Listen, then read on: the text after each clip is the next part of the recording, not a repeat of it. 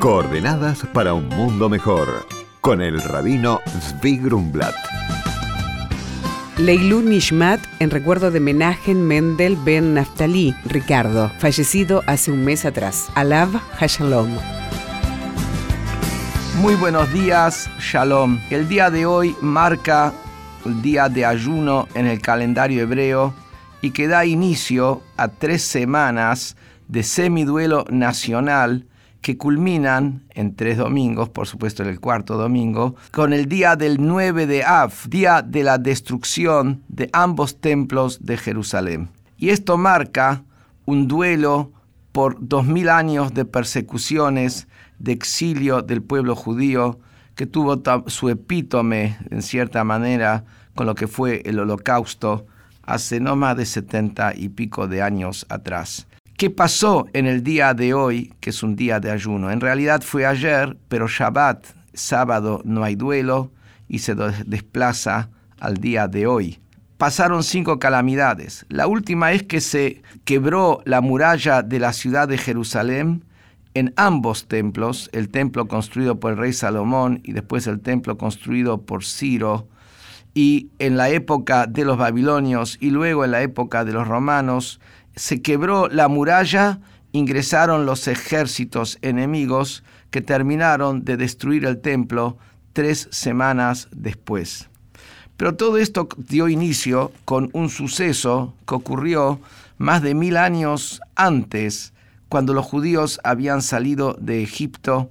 Conocemos la historia de que se hizo el becerro de oro al no bajar Moisés del, del monte y generar una confusión en el pueblo y eh, Moisés destruye, rompe las tablas de la ley que recibió de Dios.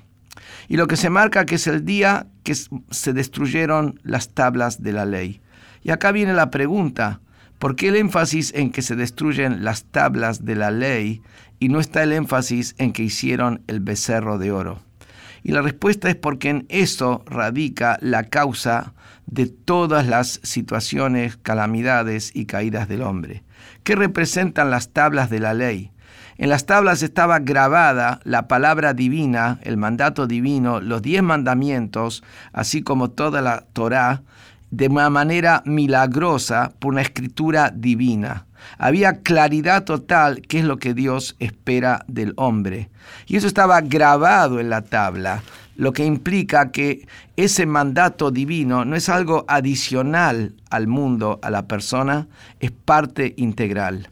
Cuando al hombre le falta esa claridad, se rompen las tablas, falta la claridad de qué es lo que Dios espera de él, o incluso no lo tiene grabado, esa es la causa para que después termine todo en un exilio. Por eso el ayuno de hoy es para llevar a la reflexión, porque el objetivo es que se dé vuelta el ayuno, que se transforme el ayuno como la promesa del profeta Zacarías, que estos días van a ser días de alegría con la llegada del Mashiach, pero para eso se requiere esa reflexión de tener claridad en el mandato de la Torá, lo que Dios espera de nosotros y tenerlo grabado en nosotros. Muy buenos días y que tengamos esta paz universal del Mashiach de inmediato.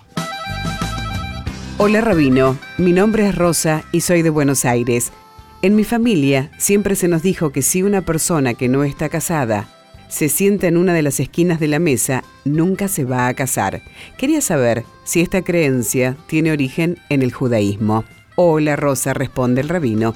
Esta creencia es ampliamente aceptada y ha sido transmitida por generaciones en una variedad de culturas. Si tu abuela es polaca, rusa, húngara, rumana o ucraniana, es muy probable que ella haya crecido con esta superstición. El hecho de que muchas familias judías se originen en estos países puede explicar por qué tantas personas comparten esta creencia, pero no proviene de una fuente judía. El judaísmo prohíbe la adopción de creencias y prácticas que no provienen de nuestra propia tradición, a menos que estén respaldadas por la lógica.